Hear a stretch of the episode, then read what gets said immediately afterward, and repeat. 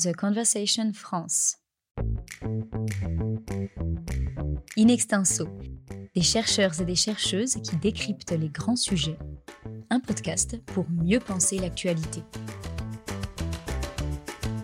Le pour et le contre, épisode numéro 2. Bienvenue et merci de nous rejoindre dans notre série de podcasts à la confluence entre l'économie et la politique. Avec cet objectif, éclairer le citoyen, vous aider à vous positionner face à des grands sujets de société. Et comme euh, on a déjà pris l'habitude de le faire avec le premier épisode, en démêlant le vrai du faux et en confrontant systématiquement les arguments favorables et défavorables. Pour ce deuxième épisode, nous allons nous intéresser à la théorie du ruissellement, qui est également appelée la théorie des chevaux et des moines, horses and sparrows en anglais. Et selon cette théorie, il faut limiter l'imposition, la taxation sur les personnes physiques et morales les plus riches du pays, de façon à stimuler un investissement qui sera, par ruissellement donc, bénéfique à tous par le jeu de la croissance économique et de l'emploi. Alors c'est une théorie très controversée qu'on a souvent prêtée au président Emmanuel Macron, hein, on se souvient tous de sa sortie sur les premiers de cordée. Et à l'heure du bilan, sa politique en faveur du capital et de l'offre ne semble pas devoir être remise en cause. Euh, pour l'illustrer, je vous propose d'écouter cette analyse euh, de l'économiste Olivier Passé sur la chaîne Xerfi Canal. Sur le papier, peu de doute. Entre efficacité et équité, c'est le premier objectif qui a été favorisé. Ordonnance travail qui étendent le champ de la négociation d'entreprise pour déroger aux règles contraignantes du Code du travail, réforme de l'assurance chômage qui durcit les conditions d'éligibilité et les conditions de calcul des allocations, train de mesures fiscales en faveur des plus riches avec l'instauration de la flat tax sur le capital et de l'IFI qui supprime l'impôt sur la fortune sur la composante financière des patrimoines, poursuite de la politique d'allègement des prélèvements sur les entreprises, à travers la baisse des cotisations employeurs, la conversion du CICE en baisse de charges pérenne, assortie d'un double chèque, à travers la baisse aussi graduelle de l'IS vers 25% et l'allègement des impôts sur la production. Les réformes Macron privilégient le capital. Bonjour Julien Pillot. Bonjour Thibault. Vous êtes économiste à l'INSEC. Euh, je vais vous faire réagir à cet inventaire dressé par l'économiste Olivier Passé. On comprend bien en l'écoutant que l'action du président Macron a avant tout été tournée vers le capital. Et ça veut dire que quelque part, ça s'appuie sur la théorie du ruissellement. Elle doit bien avoir des avantages, cette théorie du ruissellement. Bah, ça dépend surtout de qui on parle Thibault, parce que nous le verrons, ce genre de politique ne fait pas que des gagnants. Mais avant toute chose, il faut peut-être rappeler un point précis. Cette théorie du ruissellement n'a jamais été empiriquement démontrée dans sa globalité. Il y a bien eu euh, certains aspects hein, qui ont pu être isolés dans la pratique, mais jamais l'ensemble des vertus du système, et donc finalement, ça n'en est pas un système. Alors effectivement, précision utile, euh, on reste essentiellement sur le terrain de, la théorie. De la théorie, oui. Néanmoins, euh, de nombreux décideurs publics, on pourrait euh, citer Reagan ou Trump, s'y sont essayés. Euh, c'est bien qu'il y a des arguments en sa faveur. Oui, il y a des arguments en faveur de cette théorie. Et effectivement, le, premier d'entre eux est sans nul doute l'argument de la lutte contre le chômage. Hein, c'est un argument massu. Cette lutte contre le chômage qui est permise par le sursaut présumé de l'activité. Il faut bien comprendre en fait que nous sommes structurellement confrontés à une relative stagnation de l'emploi public. En France, par exemple, entre 2013 et 2017, public n'a augmenté que de 1,1 point si on se réfère aux, chiffres de l'INSEE. On en comprend bien la raison d'ailleurs avec la pression qu'exercent les marchés sur les comptes de l'État. Dès lors, libérer les ressources d'investissement privé peut donc être vu par nos décideurs politiques comme un moyen de lutter contre le chômage involontaire, je précise, et par extension, eh bien, augmenter les rentrées fiscales pour l'État à travers la taxation du travail. Alors, on va avoir besoin de quelques précisions quand même, parce que le lien direct entre baisse des impôts et augmentation des recettes fiscales n'est pas forcément évident. Julien, c'est un peu contre-intuitif. Oui, effectivement, ça mérite qu'on y passe un petit peu de temps pour l'expliquer. Il faut bien comprendre que tout ça repose sur une croyance. La croyance que vous allez porter ou non à ce que l'on appelle la courbe de l'affaire, du nom de, de l'économiste Arthur Laffer, qui avait théorisé le fait que lorsqu'on dépasse un certain niveau de revenus, euh, plutôt, pardon, un, certain niveau de prélèvements obligatoires, eh bien, les recettes fiscales d'un État diminuent. C'est sa fameuse courbe en cloche qu'il avait euh, d'ailleurs pour la petite histoire bricolée sur un coin de table lors d'un dîner. Hein. Exactement, pour la petite histoire, pour le mythe. Tout simplement, en fait, euh, un, tel niveau de, prélèvement, s'il est susceptible eh bien, de diminuer les recettes fiscales de l'État, c'est parce qu'à partir d'un certain niveau, il sera perçu comme confiscatoire et donc il va désinciter à l'investissement et à la production.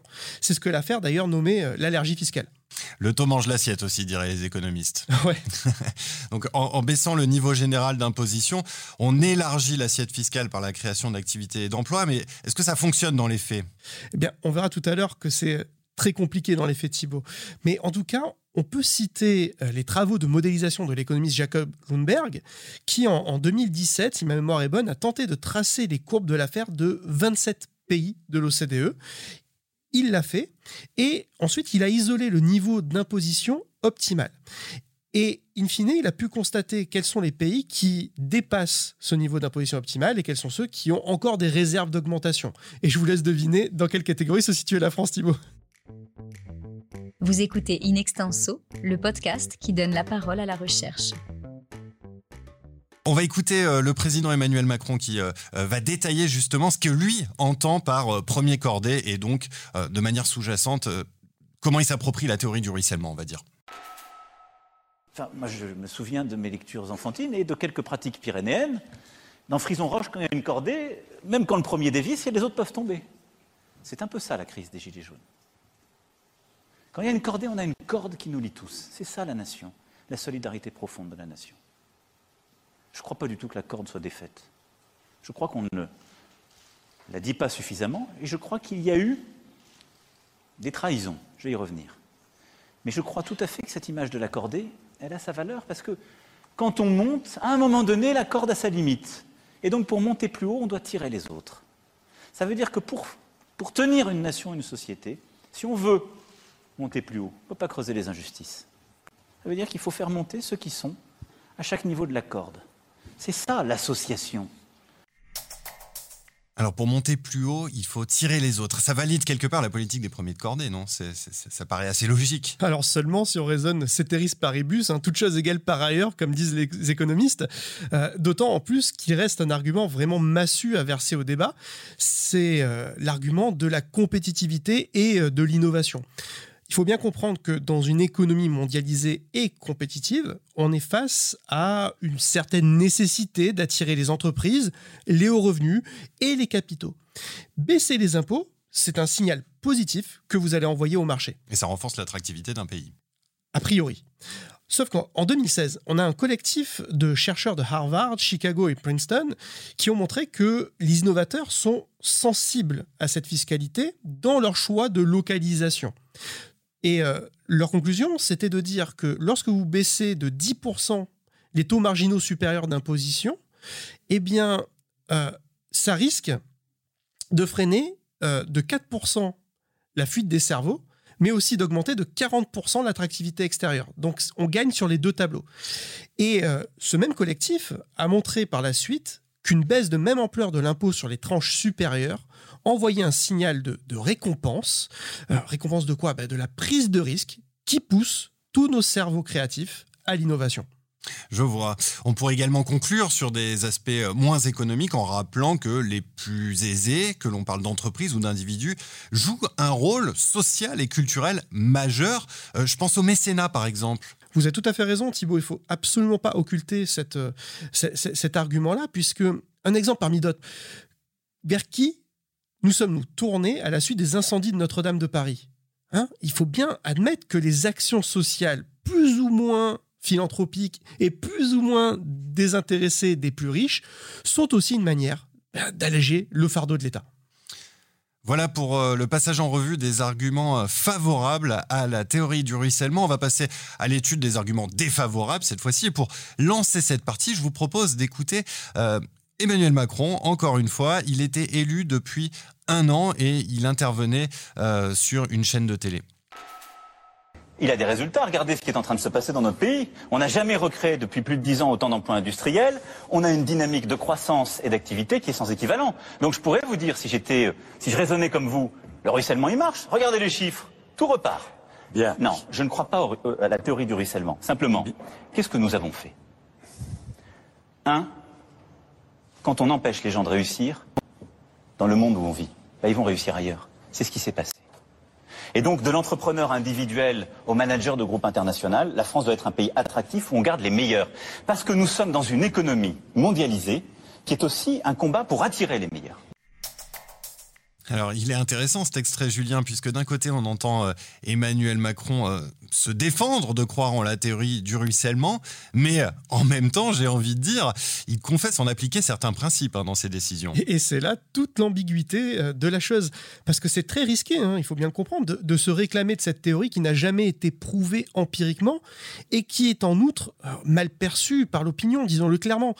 Et puis, si je faisais un petit peu de mauvais esprit, Thibaut, euh, de temps en temps, je peux me le permettre, mais je pourrais aussi vous dire qu'on peut soutenir une politique de l'offre favorable au capital sans réellement croire que cela ruissellera vers les classes moyennes ou populaires. On sent bien le, malaise politique et le coût politique à assumer derrière tout cela. Alors justement, quelles sont les principales controverses derrière cette théorie du ruissellement, outre le fait qu'elle n'ait jamais été démontrée empiriquement? Eh Bien Déjà, Thibault, il y a celle que l'on évoque depuis une petite minute sans le dire, hein, c'est celle de l'acceptabilité sociale de telles mesures, a fortiori dans un pays qui a été euh, durablement marqué par une crise d'une ampleur vraiment sans égal, qui est la, crise des, Gilets jaunes. Et, dans ce cortège de mécontentement, quelles étaient les principales revendications Amélioration du pouvoir d'achat et justice fiscale, exactement comme le soulignait euh, d'ailleurs Thomas Piketty au Monde, au plus fort de la crise. The Conversation France. En filigrane, il y a ce sentiment que les contribuables sont de moins en moins nombreux, qu'ils payent toujours plus pour recevoir toujours moins de, l'État-providence. Euh, est-ce qu'on peut dire qu'il y a eu un, creusement des inégalités en France à la suite euh, de ces mesures qui s'appuient plus ou moins sur euh, les grands principes de la théorie du ruissellement? Ben en fait, on ne le voit pas encore, Thibault, cet effet-là dans, dans, les chiffres de l'INSEE, mais il faut pas aller trop vite en besogne.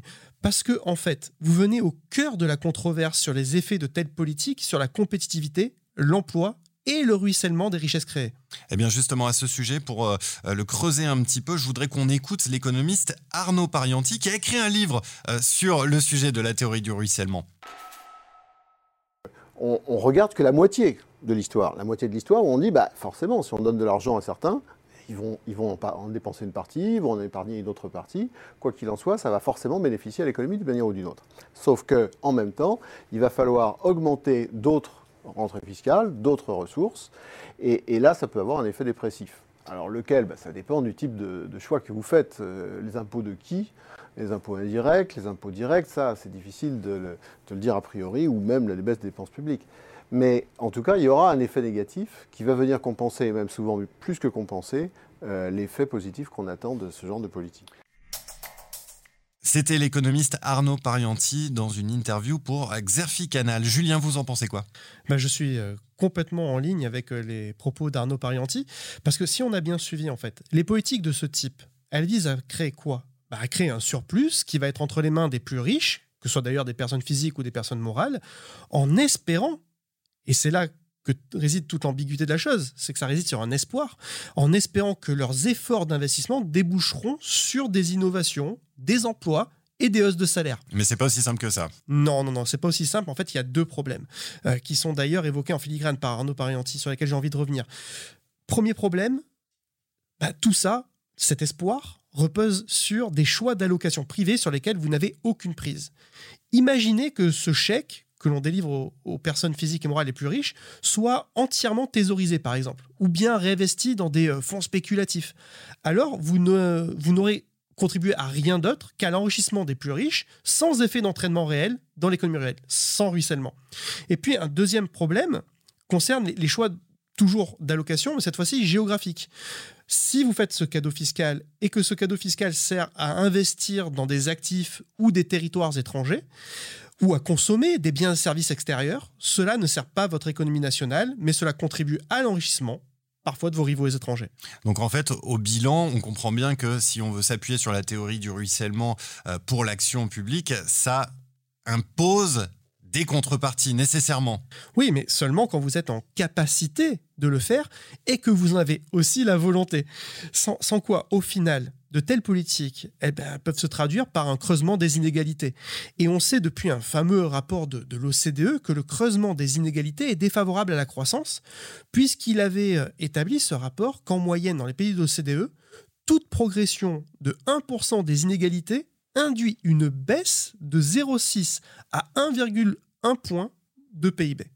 Alors vous nous avez expliqué que c'était un petit peu tôt euh, pour euh, voir les effets des mesures euh, Macron sur le creusement des inégalités, mais quand même j'ai envie d'insister sur cette question, Julien, parce que les politiques pro-offre ne remontent pas au début du quinquennat d'Emmanuel Macron.